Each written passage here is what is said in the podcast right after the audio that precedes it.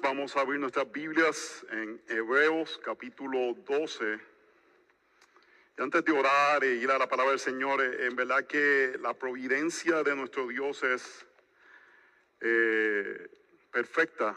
La semana pasada el pastor Bob predicó un excelente sermón de Job capítulo 1 y no solamente un excelente sermón en su contenido, sino un sermón que por su testimonio tiene la autoridad para predicarlo eh, y, hablarlo. Y es un tema que es un tema complicado, delicado, la realidad del sufrimiento, que queremos hablar con empatía para aquellos que sufren. Es la realidad que en la providencia del Señor parecía que unos sufren más que otros, eh, que, que, a veces como parecía que no es como igual.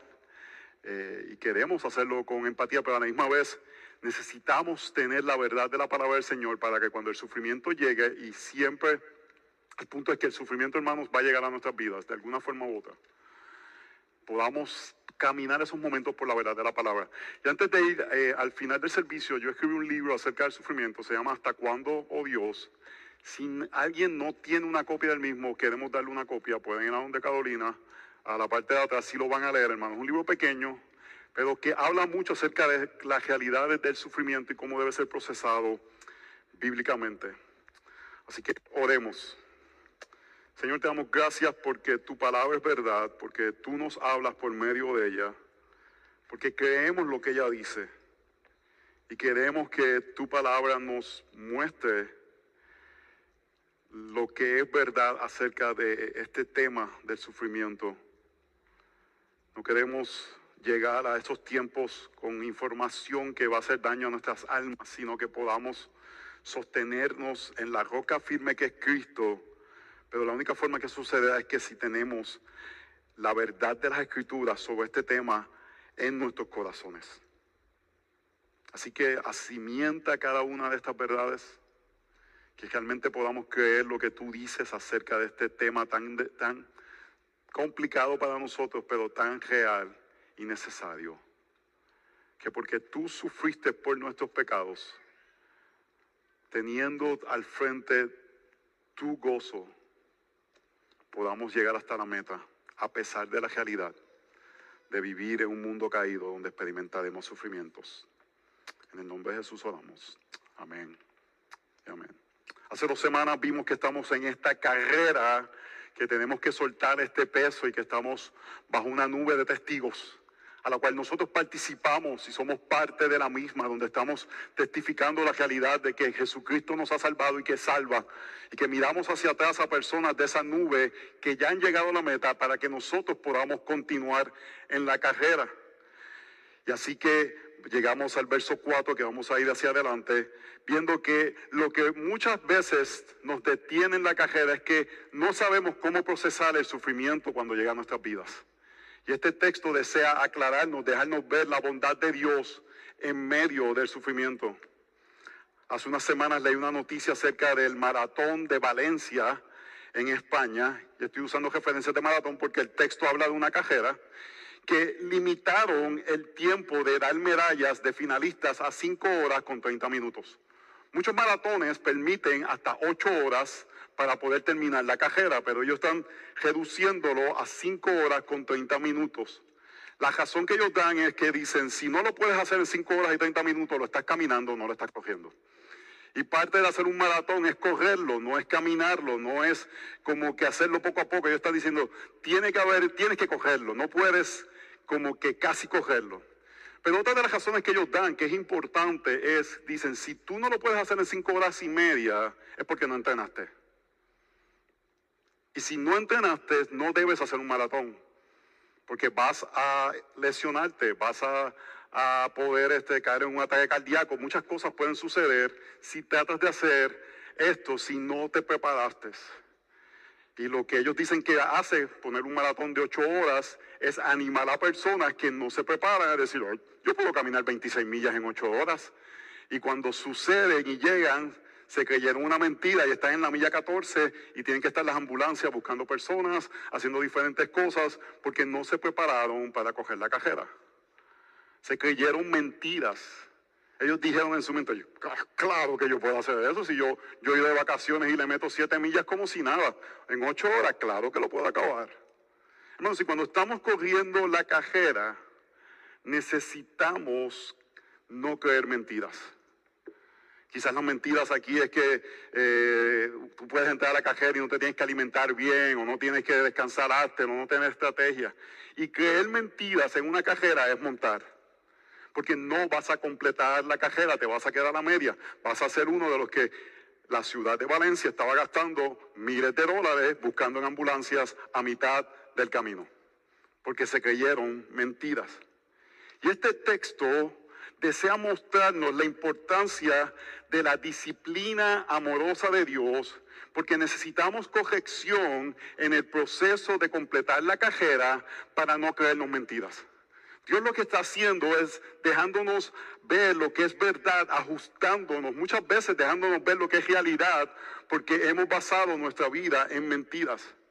Y en nuestra lucha contra el pecado, si nos creemos mentiras, va a ser fatal, hermanos. No vamos a terminar. El texto nos acaba de decir que el pecado nos envuelve fácilmente, que el pecado es algo que nos puede matar. Así que tomamos esta cajera seriamente, que tenemos que despojarnos del mismo para poder llegar a la meta. Y si creemos mentiras acerca del pecado, ¿qué va a pasar? No vamos a llegar a la meta. Pensamos que podemos llegar, pero no vamos a poder llegar.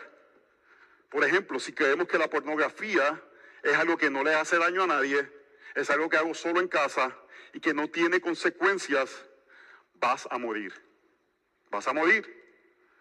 Porque si nos creemos mentiras acerca de diferentes cosas, si creemos que temores irracionales no tienen consecuencias en nuestras vidas, vamos a terminar temerosos de todo y no personas confiadas en la verdad de que el Señor nos protege, nos cuida, tiene grandes, eh, eh, no tenemos que temer porque lo que realmente tenemos que temer es lo eliminado, que es el juicio final.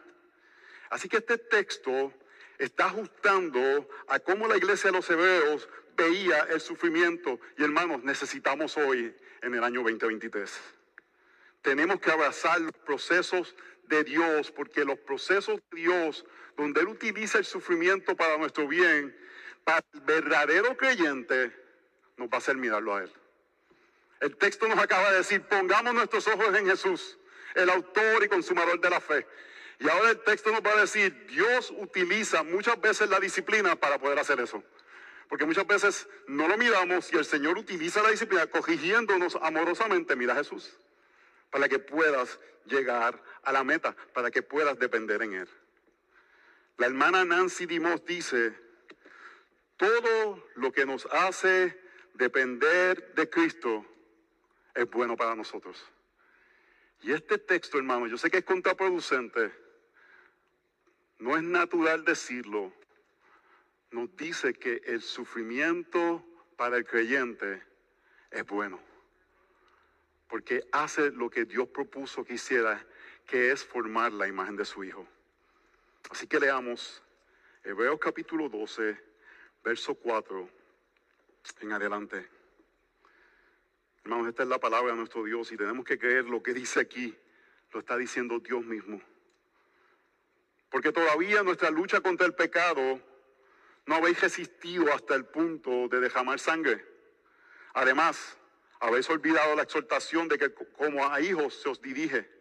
Hijo mío, no tengas en poco la disciplina del Señor, ni te desanimes al ser arrepentido por Él porque el Señor al que ama disciplina y azota a todo el que recibe por hijo. Es para nuestra corrección que sufrís. Dios os trata como a hijos. ¿Por qué? ¿Qué hijo hay quien su padre no discipline? Pero si estáis sin disciplina, de la cual todos han sido hechos participantes, entonces sois hijos ilegítimos y no hijos verdaderos. Además, tuvimos padres terrenales para disciplinarnos y los respetábamos con cuánta más razón no estaremos sujetos al Padre de nuestro espíritu y viviremos. Porque ellos nos disciplinaban por poco tiempo como les parecía, pero Él nos disciplina para nuestro bien. No tenemos que creer eso.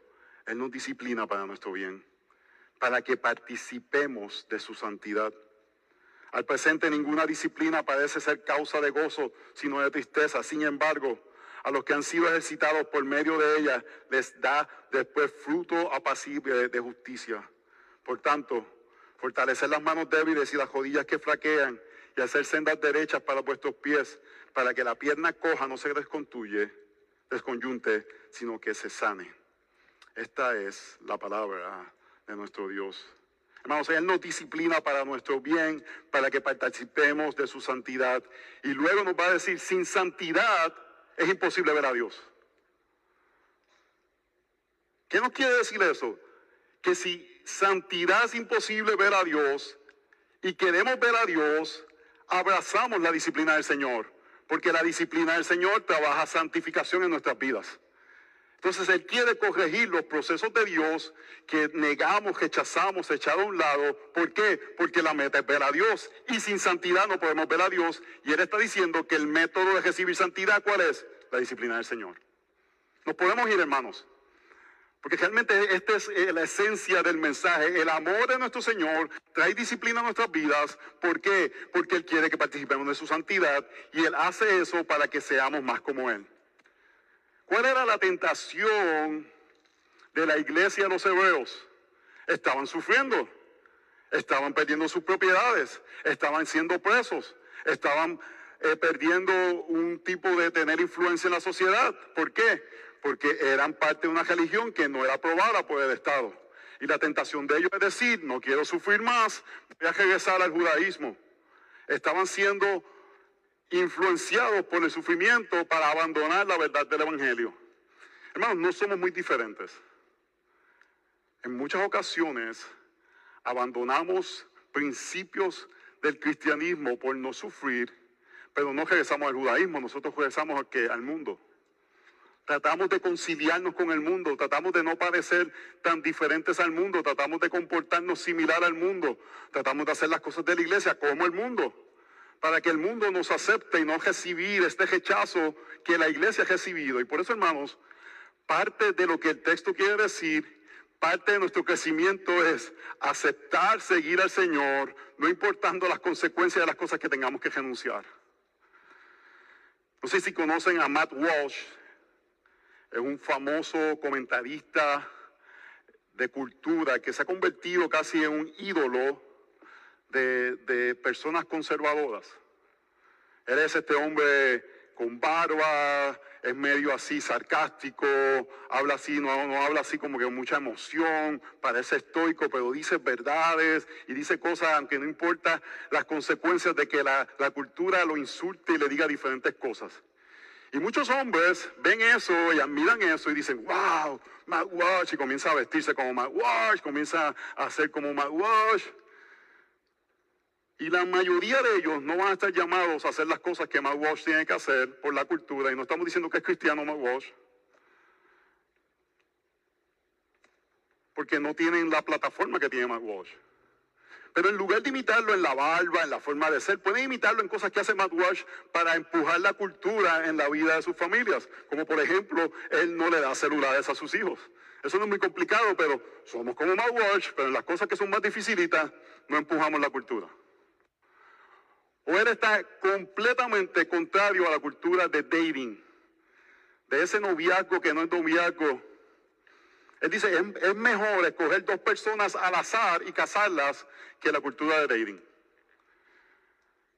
El punto que quiero traer, hermanos, es que muchas veces nos llama la atención las personas que hacen cosas para que la cultura no sea hostil contra nosotros, porque no queremos que la cultura sea hostil contra nosotros, pero las cosas que nosotros podemos hacer no las hacemos porque no queremos sufrir, porque no queremos recibir el rechazo, no queremos sentirnos que somos extraños, que somos raros. Y muchas veces tenemos que pagar el precio en cosas pequeñas para ser fieles en lo grande.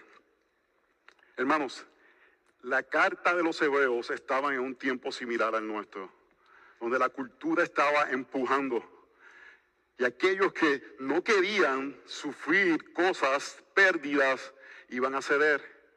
Hermanos, si estamos en lo mismo y prontamente el juego de ser cristiano cediendo no se va a poder jugar.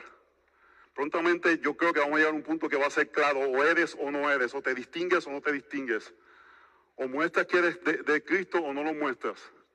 No va a haber este tipo de cristianismo que es casi como estoy encubierto en la cultura. Y eso va a traer sufrimiento. Pero para aquellos que estamos en Cristo entendemos que ese sufrimiento es parte de lo que Dios quiere hacer en nosotros para quitarnos cosas e ídolos y abrazamos ese sufrimiento. El sufrimiento de renunciar a influencia en la sociedad, el sufrimiento de parecer cool, de parecer aceptables. Estamos dispuestos a aceptar ese sufrimiento porque ese sufrimiento va a hacer que participemos de la santidad del Señor. ¿Me están siguiendo? Así que hermanos, abrazamos el sufrimiento que trae el ser perseguido por, por, las convicciones que tenemos en Cristo.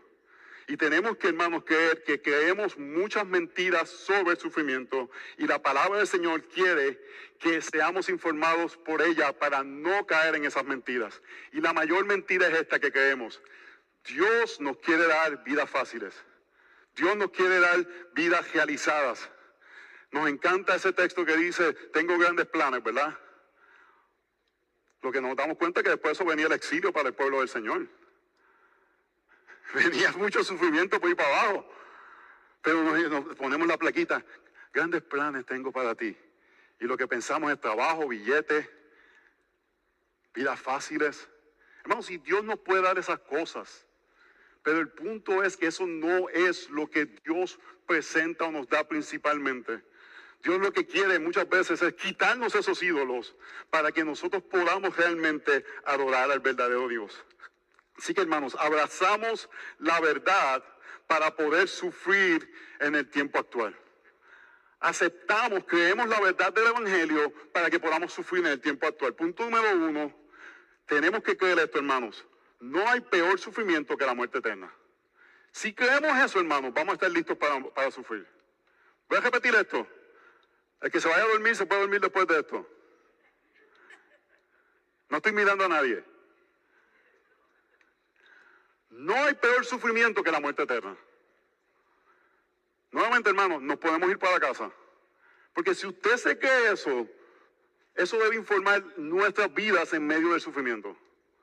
Y estoy hablando de este texto, principalmente habla de un sufrimiento de persecución, un sufrimiento donde por ser cristianos vamos a recibir rechazo. Es el sufrimiento que este texto principalmente habla, diferente al sufrimiento que Bob hablaba acerca de Job, que es un sufrimiento más eh, general, de diferentes cosas que suceden en la vida. Pero al final del día, hermanos, esta verdad aplica a todo sufrimiento. Y tenemos que creer eso. No hay peor sufrimiento que la muerte eterna. Verso 4. Porque todavía en nuestra lucha contra el pecado no habéis resistido hasta el punto de derramar sangre. ¿Qué le está diciendo él a ellos? Le está diciendo varias cosas. Pero el punto principal es, ningún sufrimiento se compara a la muerte eterna. Y Cristo nos libró de ese sufrimiento. Porque lo que está diciendo es, cuando dice, no ha sufrido hasta el punto de derramar sangre, está hablando de la expiación. En, en, la Biblia, cuando se habla de derramamiento de sangre, se habla de este proceso de limpiar pecados. Y lo que está diciendo es, tú no has sufrido al punto que tú puedes, tú puedes limpiar tus pecados. Tú no puedes espiar, espiar tu pecado, no puedes hacer eso. Porque uno puede pensar, pero ¿qué tal de Esteban, el mártir, que sufrió a un punto de morir? Si él murió, pero no murió de una forma expiatoria, no murió de una forma que trae perdón a otras personas, no murió siendo el inocente. Entonces nuestro sufrimiento jamás se compara con el sufrimiento del Señor, porque el sufrimiento del Señor es el único que nos libra del peor sufrimiento, la muerte eterna.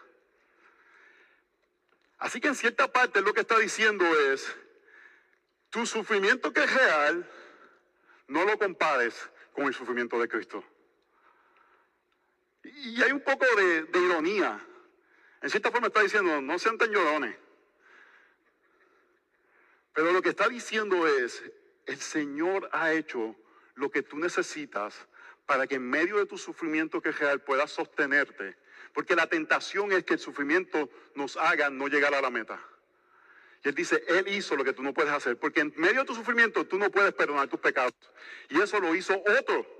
Y eso lo hizo Jesús, que sufrió siendo el injusto. ¿Por qué? Porque para que los pecados sean perdonados, la ofrenda tenía que ser perfecta, sin mancha. Nosotros no podemos ser esa ofrenda. Así que nuestro sufrimiento, esa es la locura del catolicismo.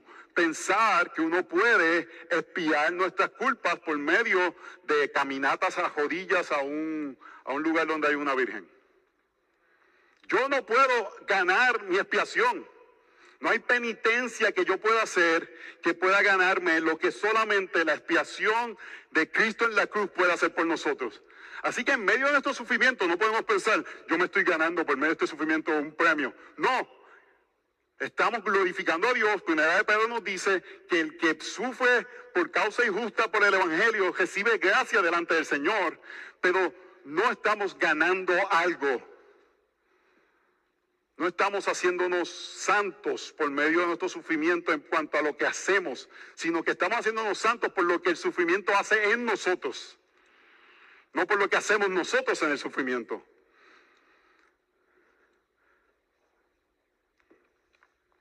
Si nuestro deseo es ver al Señor en nuestra lucha contra el pecado, Aquello que es necesario para luchar el pecado no lo podemos hacer nosotros, no podemos derramar la sangre.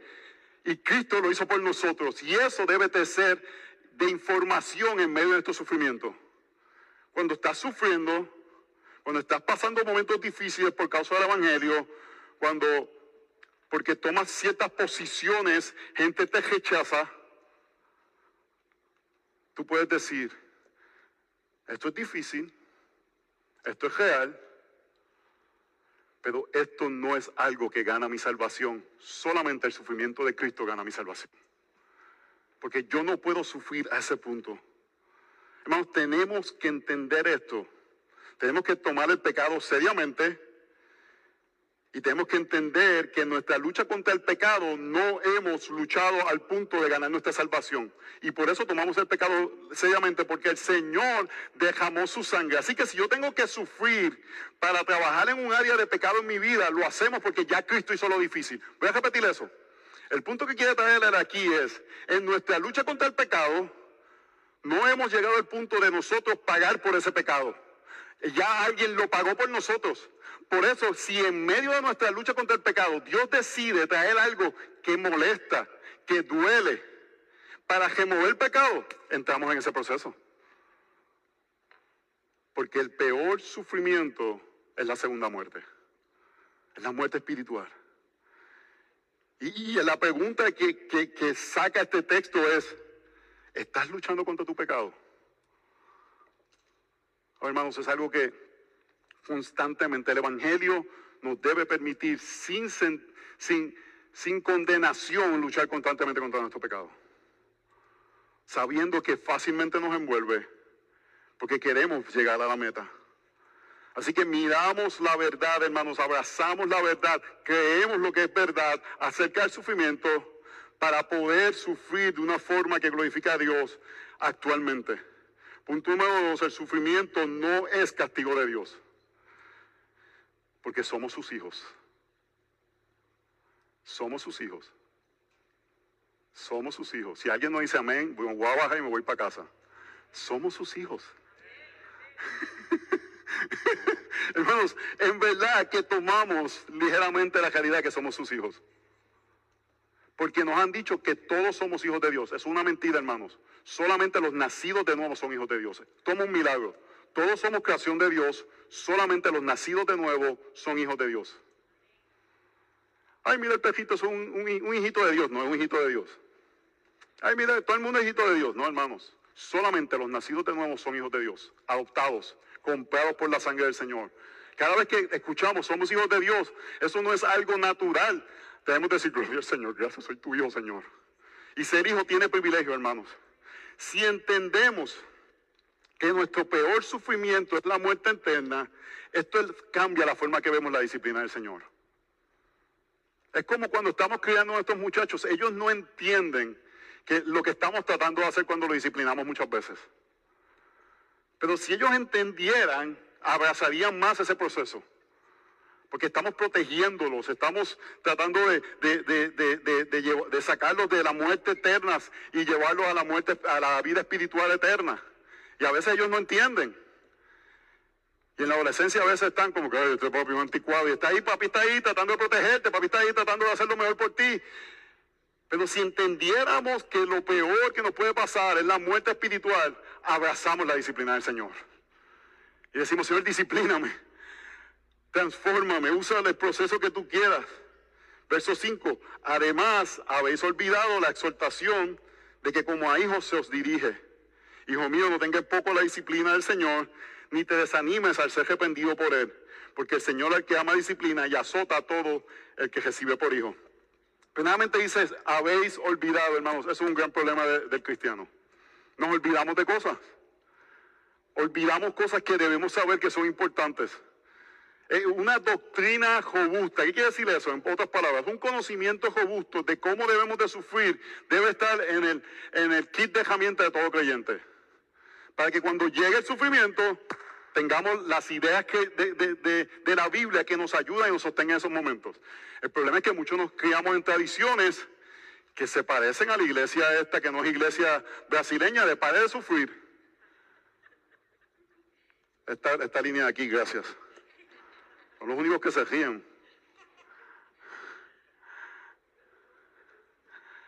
Y, creemos esas mentiras de que si estás en Cristo todo debe salir bien, de que tu vida debe ser perfecta, de que si tienes la suficiente fe y llega el sufrimiento, hermanos, y nos da y es devastador. Porque nos creemos mentiras en lugar de las verdades que dice la palabra del Señor. Si usted lee el Nuevo Testamento, está lleno de promesas de sufrimiento para nosotros. En verdad no es de mucho ánimo. Lo que sucede es, estos son los dos errores que se cometen. Una sobreescatología, voy a explicar lo que es eso, es un entendimiento demasiado desarrollado de la segunda venida de Cristo. Cuando Él venga no va a haber más dolor, pero todavía no ha venido. Y cuando hay ideas que desarrollan eso demasiado, entonces piensan que ya el reino debe hacerse real como sea en el futuro. Y esa promesa todavía no se ha dado completamente. Pero también es un, entendimiento del Antiguo Testamento donde habían promesas materiales para el pueblo de Dios. Pero uno tiene que preguntarse por qué habían esas promesas materiales para el pueblo de Dios en el Antiguo Testamento. Porque para que el lugar donde Dios habitara funcionara, tenía que haber billete no era acerca de las cosas materiales, esa no era la bendición, la bendición era el templo y para que el templo funcionara tenía que haber una comunidad funcional. Y por eso las bendiciones estaban atadas con aspectos materiales porque la presencia del Señor estaba atada con un lugar material. Pero ahora en el Nuevo Testamento, la iglesia del Señor, perseguida o en prosperidad, es donde habita el templo. Así que no hay promesas materiales atadas con la bendición de la iglesia, que es cuál? La presencia del Señor. Podemos unirnos en una catacumba y ser bendecidos o podemos tener un lugar tan grandioso como este. Entonces, no, en ningún lugar hay garantía de promesas materiales. Pero nos hemos creído esa basura que nos ha enseñado por años y llega la, dificultad y nos azota, nos sacude. Que Dios todavía puede proveer materialmente, gloria al Señor, eso no es garantía de que Él te está bendiciendo. Que Dios puede sanar al, al enfermo, Él lo puede hacer. Pero a veces Dios decide glorificarse más dando la gracia de sostener al que está, que está enfermo o sostener al que no tiene provisión. Y él utiliza la ilustración de la crianza. Él está diciendo, ¿han olvidado algo? ¿Qué han olvidado? Que Dios nos hace como, Dios nos trata como a hijos. Y eso lo cambia todo, hermanos. Ser hijo cambia todo. Y usa la ilustración de crianza. La semana pasada Bob utilizó magistralmente el capítulo 1 para mostrarnos la importancia de los padres de desear el bien espiritual de sus hijos. Cómo Job sabía la doctrina del pecado y cómo Job hizo sacrificio por sus hijos, aunque aparentemente no estaban haciendo algo malo, porque él dice, yo sé que en su corazón posiblemente están pecando. Porque le importaba la vida espiritual, no se dejaba llevar por lo que veía solamente, sino que entendía que el corazón es engañoso. Y su deseo era criarlos, levantarlos para que fueran temieran al Señor. Y lo que está diciendo aquí, hermanos, Dios se preocupa por nosotros. Él no quiere solamente lo externo, quiere nuestro corazón. Hermanos, y en la crianza debemos de imitar al Señor. Nuestros hijos pueden hacer lo correcto con las intenciones incorrectas. Y no nos podemos creer que porque hacen lo correcto, su corazón está en el lugar correcto. Entonces nos queremos hacer expertos en sus corazones. No en sus acciones, sino en sus corazones. Hermanos, el fin de la crianza no es que nuestros hijos funcionen en la sociedad. Eso debe ser un producto. Pero el fin es un crecimiento en el temor del Señor que los pone en una posición para que la gracia del Señor trabaje en ellos. Yo les quiero recomendar altamente el libro de Ted Tripp, Pastorear el corazón de tu hijo. Yo me leo ese libro todos los años, todos los años, porque lo necesito para mí. Necesito acordarme que mi pecado no es acerca de lo externo, es acerca de lo interno. Y que mi trabajo como papá no es que yo se comporte de cierta forma, es que su corazón está inclinado al Evangelio. Voy a dar un ejemplo. Ayer, súper bonito todo lo que hicieron los jóvenes y los niños. Un papá que está pensando como Job, llega a su casa y le hace ciertas preguntas a sus hijos. ¿Cómo te sentiste? ¿Te gustó cuando hiciste así y te aplaudieron? ¿Qué efecto tuvo eso en tu corazón? ¿Por qué estás haciendo eso? ¿Cómo te sentiste que estaba quizás un poco rezagado en la parte de atrás había otros nenes más al frente? ¿Cómo procesaste que le dieron un papel a cierta persona y a ti no te lo dieron? ¿Tuviste miedo? ¿Por qué tuviste miedo? ¿Estabas confiado? ¿Por qué estabas confiado? Porque nos podemos creer la mentira que se paran aquí y por eso son salvos. Gloria a Dios, hermano. No estoy criticando, no, no escucha lo que no estoy diciendo. Pero un buen papá como Job ve las cosas y dice, probablemente su corazón no está en el mejor lugar y tengo que verificar, y tengo que hacer preguntas, y tengo que conocer a mi hijo, y tengo que estar pendiente de él todo el tiempo para ver cuando yo sé que su corazón no está en el lugar correcto, y hacerle preguntas, y decirle, te voy a preguntar hasta que te canses de que te pregunte. Porque un padre disciplina a su hijo y refleja el carácter de Dios.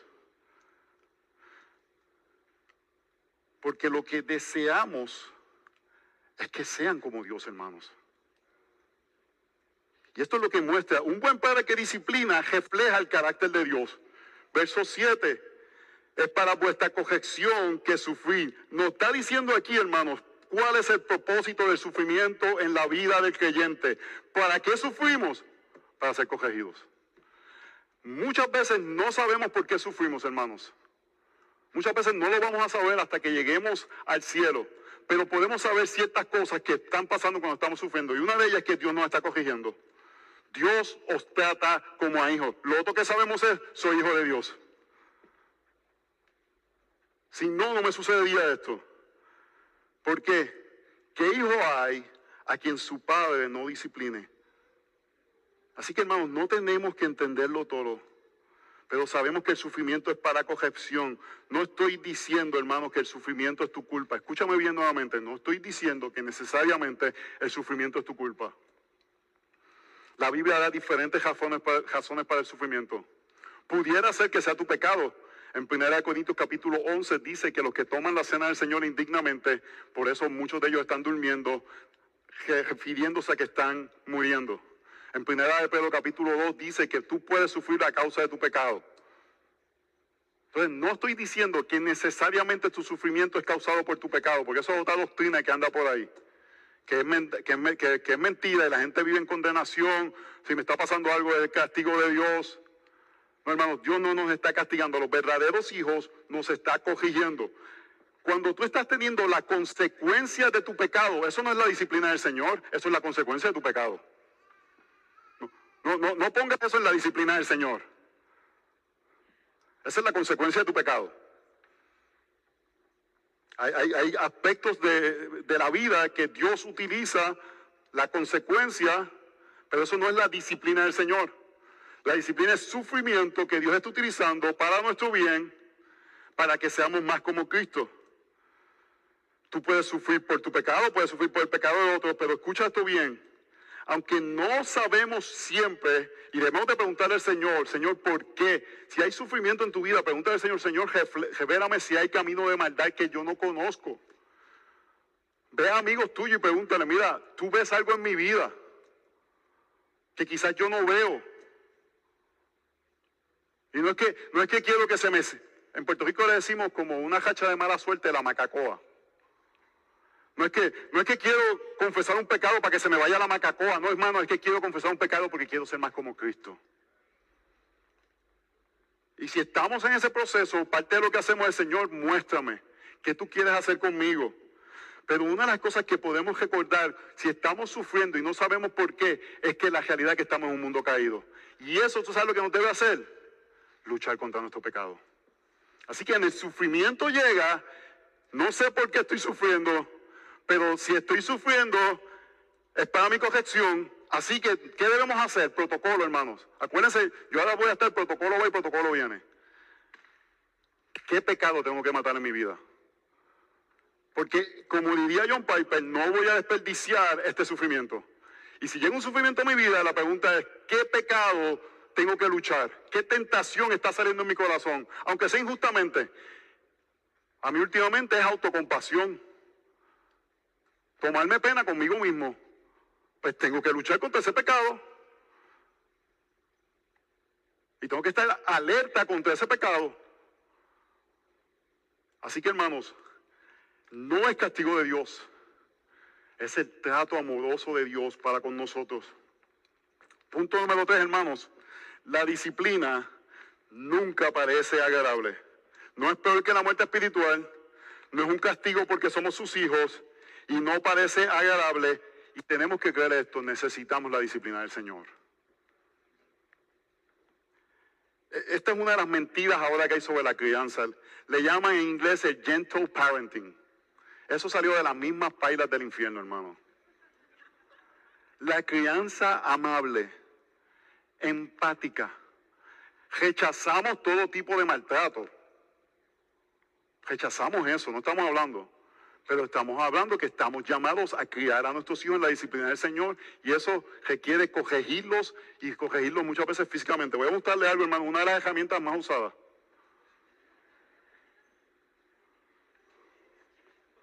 Hermanos, había gracia común, puede sacarlo. Había gracia común en la sociedad cuando había disciplina en general. Pero se ha perdido eso y vemos en las consecuencias de hijos que no respetan a sus padres en general. Y la meta de la crianza no es el control de conducta, sino el cambio del corazón y vida. Pero necesitamos enseñar a nuestros hijos a comportarse de cierta forma.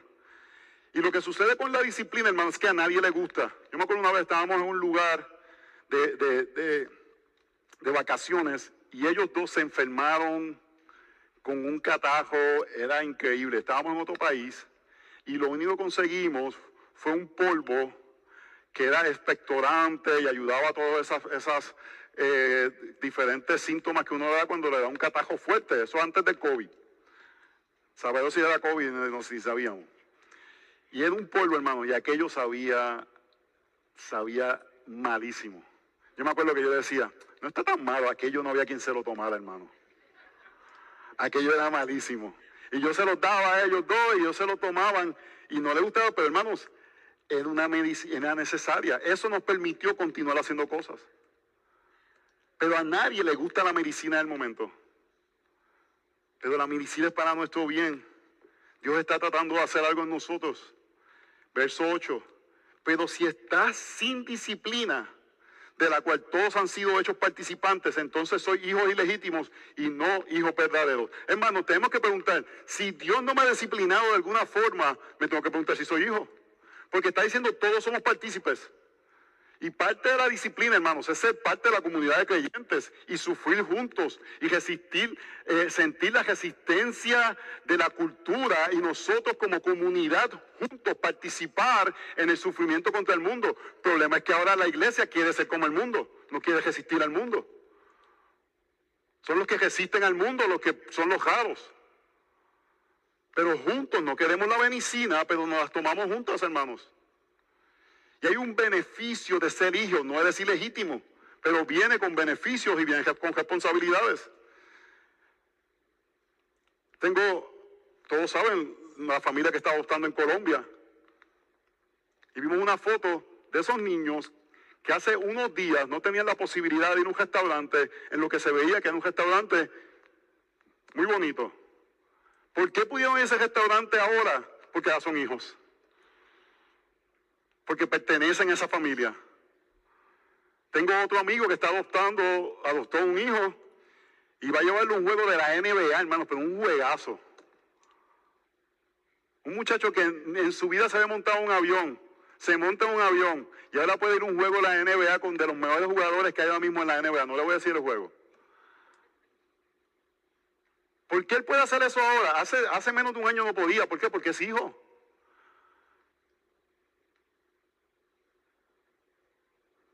Ayer estábamos viendo el final de un programa que nosotros disfrutamos, se llama Amazing Race. Y es una cajera alrededor del mundo. Llevan como 35 temporadas de eso. Y había una pareja que era un papá con su hijo y el papá es mudo, sordo mudo. Y el hijo eh, puede hablar, puede escuchar todo. Y llegan a la meta, llegan en tercer lugar, estaban en el último. Y el, el el, que el host, el, el, anfitrión del programa le dice, porque era evidente que ese muchacho, era increíble ese muchacho, nunca se molestó con su papá, se trataron súper bien, en verdad que son condiciones de mucha dificultad y llegan a la meta y, todo el mundo, todo el mundo admira a ese muchacho, la forma que trató el papá. Y el, el anfitrión viene y le dice, ¿qué nos puedes decir de ese gran muchacho? Y lo que el papá en señas pudo decir, es mi hijo. No es que sea un gran muchacho, es que es el hijo. Nuestros hijos nos orgullecen porque son nuestros hijos.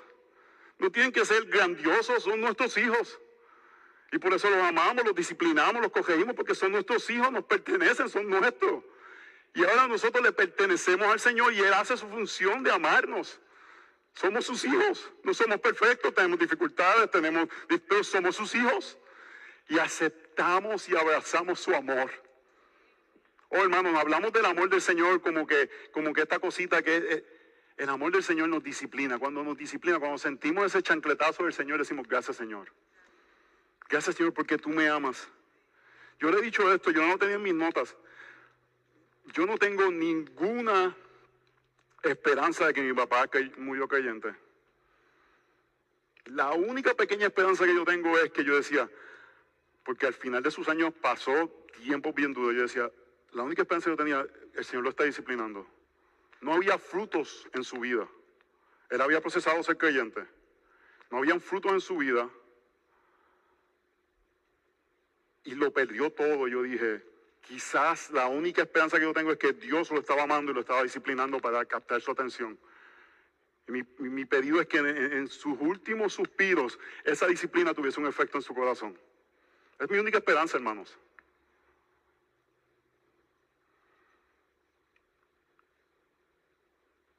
Pero por los frutos que le estaba dando, si hubiese muerto con mucho dinero, no tuviese ninguna esperanza. ¿Entiende lo que estoy diciendo con eso? Dios en momentos utiliza dificultades para llamar nuestra atención. Y si Dios nos ama, nos disciplina. Y es una de las tareas principales de un padre. Esta mentira de que los adultos encuentren su camino. Un papá en Chiclayo, allá en Perú, me dijo, yo estoy planificando la boda de mi hija y yo le dije a ella, yo voy a estar súper involucrado en esa boda porque tú estás bajo mi autoridad hasta que yo entregue tu mano. Y lo que se va a hacer en esa ceremonia va a glorificar al Señor. Porque no es acerca de ti, es acerca del Señor. Y yo termino mi responsabilidad cuando te entregue. Y le dijo, la vamos a hacer en un lugar donde pueda ir toda la iglesia. Porque es un momento para hacer un pacto delante del Señor. Pero el punto que él trajo es mi responsabilidad hasta que se lo entregue a un hombre. Ahí le toca a él. Nuestra responsabilidad es disciplinarlos hasta ese momento. Pero hermanos, Dios, que es un mejor padre, mira lo que dice, verso 9. Además tuvimos padres terrenales para disciplinarlos y los respetamos. cuánto más razón no estaremos sujetos al Padre de nuestro Espíritu y viviremos. Este texto es importante porque este texto quizás no lo entendemos en el, en el contexto actual.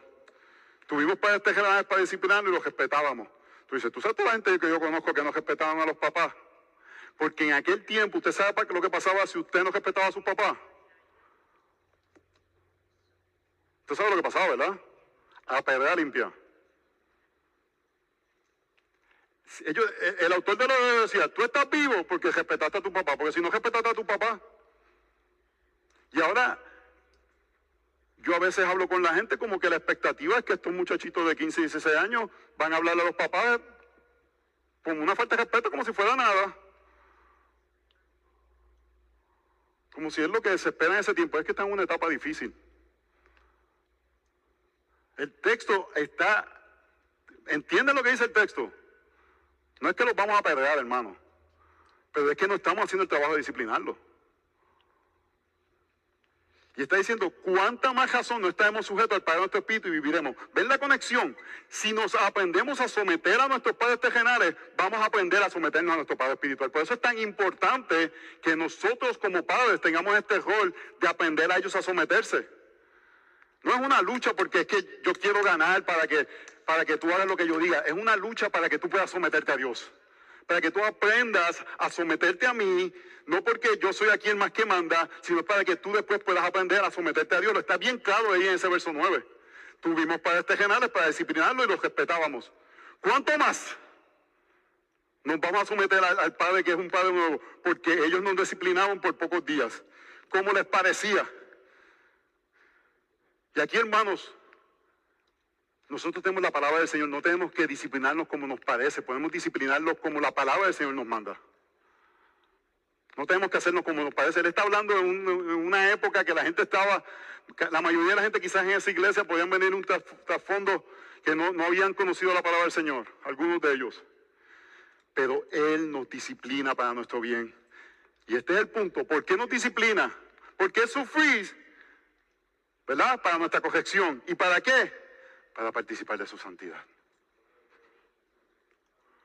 ¿Quieres ver al Señor? ¿Qué nos va a decir la próxima semana? Sin santidad nadie verá a Dios. Yo quiero ver al Señor. Yo no sé ustedes, yo quiero ver al Señor. Y aquí me está diciendo que Él nos disciplina para nuestro bien, para que participemos de su santidad. Está diciendo el instrumento para yo poder ver al Señor es su disciplina. Dame con todo lo que tú quieras, Señor. Y no lo estoy diciendo de una forma liviana. Haz lo que tú necesites hacer en mí, porque yo quiero verte. Esa debe ser nuestra oración. No debe ser resistir a la disciplina del Señor. Debe ser abrazarle y decirle, Señor, lo que necesites hacer. Hazlo. Porque quiero participar. Y si entendemos lo que es santidad y entendemos que no es natural de nosotros la santidad, más le decimos, Señor, haz lo que necesitas hacer. Y esto yo lo digo con un corazón pesado, porque yo sé que muchos de ustedes han sufrido cosas inimaginables. Pero es la verdad que dice el texto. Y esto es lo que dice, al presente ninguna disciplina parece ser causa de gozo, sino de tristeza. Sin embargo, a los que han sido ejercitados por medio de ella, les da después fruto apacible de justicia. Hermanos, yo creo que todo creyente maduro tiene este cuento. Todo creyente maduro tiene este cuento. Quizás un creyente no maduro no va a tener este cuento. Pero yo le aseguro que todo creyente maduro tiene esta historia. Le voy a decir cuál es la historia. Yo me acuerdo esos días horribles que viví. Situación X. Pongan la situación que ustedes quieran. Dificultad familiar, eh, problemas financieros. Pero el creyente me va a decir, pero no cambiaría eso por nada, porque fue el tiempo que más cerca estuve del Señor. Y aprendí a relacionarme con Él en esos momentos. Esa historia se repite, hermanos, vez tras vez, tras vez, tras vez. Entonces, no somos masoquistas, no decimos, Señor, castígame por castigarme, pero abrazamos el proceso del Señor. La semana pasada estaba manejando y el, El proceso de disciplina en mi vida se llama yo y mercado. Mira cómo lo fue. Algo bueno, algo bueno que hiciste. Yo iba manejando y había una creación del Señor, porque aquel hombre no podía ser hijo de Dios. Manejando frente a mí.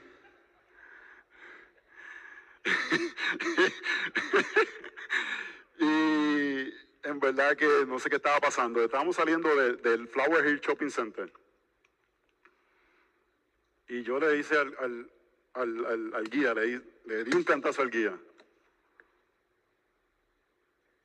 Y yo vi al rato me preguntó, papi, ¿estás bien?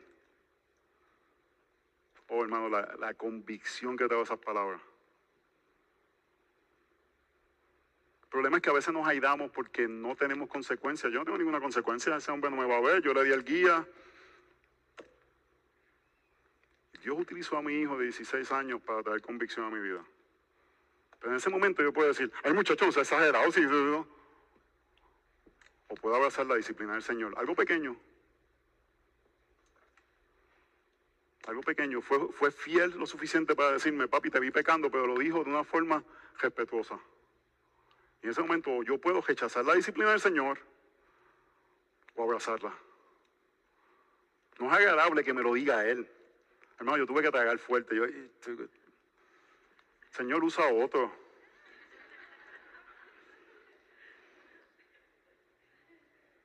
Usa otro, no lo uses a Él. No, ninguna corrección en el momento parece agradable.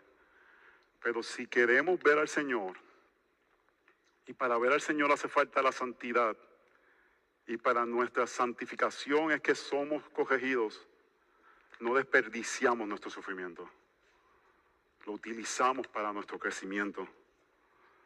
Punto número cuatro, hermanos. No creemos mentiras, abrazamos la verdad para en medio del sufrimiento glorificar a Dios. No nos rendimos. ¿Y qué quiero decir con esto? La verdad nos fortalece y nos lleva a la piedad. Hermanos, si creemos que lo peor es la muerte espiritual, que no es castigo porque somos sus hijos, que no aparece agradable, pero la necesitamos, entonces no nos rendimos. Lo que el, el autor está diciendo, necesitas esta verdad para no rendirte. ¿Qué es lo que nos había dicho al principio del, verso 12? Que lleguemos hasta la meta, que saquemos el peso del pecado para poder coger la cajera. Y nos está diciendo, la disciplina del Señor, si ustedes no la interpretan como eso, puede ser algo que no los ayude a llegar hasta la meta. Así que necesitan este conocimiento para que no te rindas, para que lo veas correctamente, para que lo veas como el amor del Señor que lo veamos como que es el trato amoroso de un padre que nos anima y que tenemos una nube de testigos que nos está alentando para que lleguemos hasta la meta.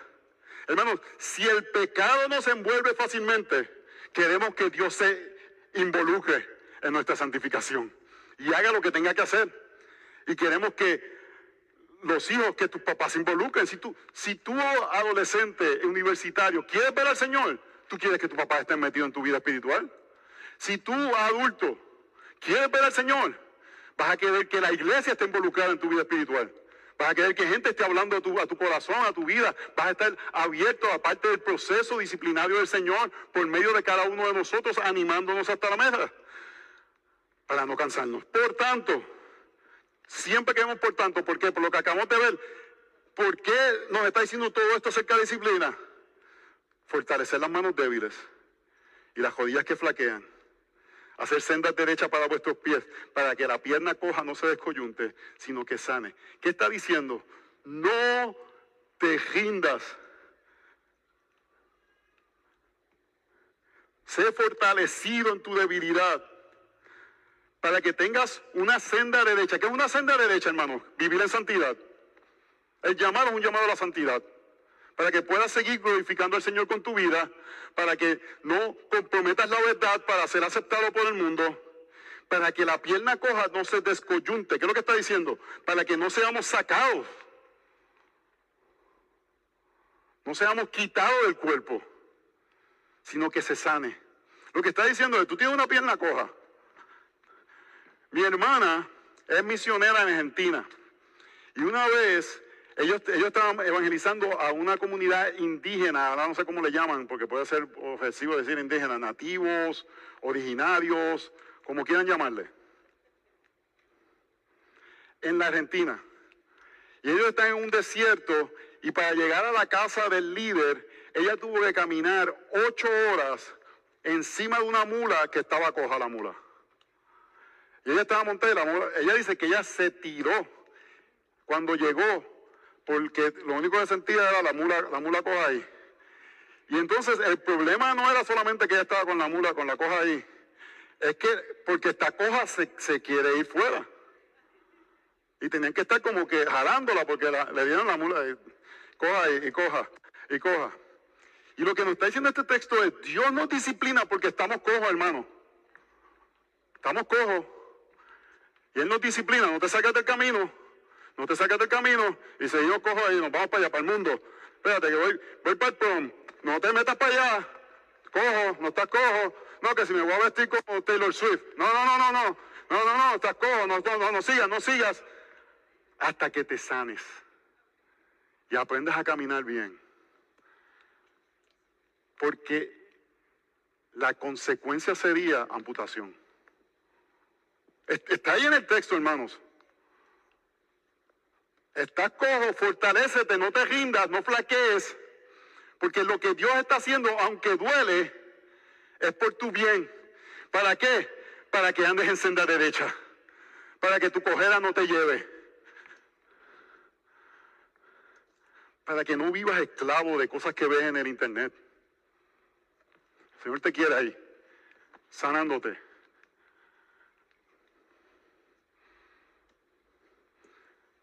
Para que no nos cansemos ni se desanime en su corazón, como dice el verso 3.